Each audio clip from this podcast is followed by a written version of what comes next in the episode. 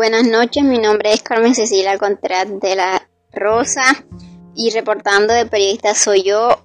Hoy voy a hacerle una entrevista a mi madre, Lucaris de la Rosa, y la primera pregunta es, dime el nombre de un buen amigo que lo ha sido por muchos años. Bernadette de la Rosa.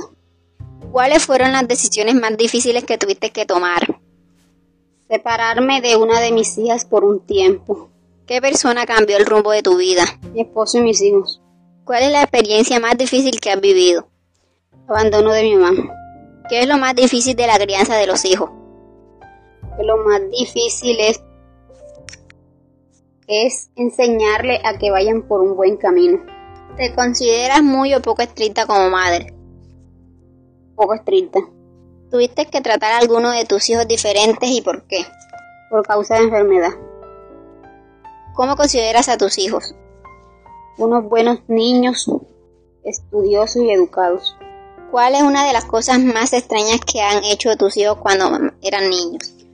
Mi niño verse introducido un botón en la nariz. ¿Cómo describes a tu cónyuge?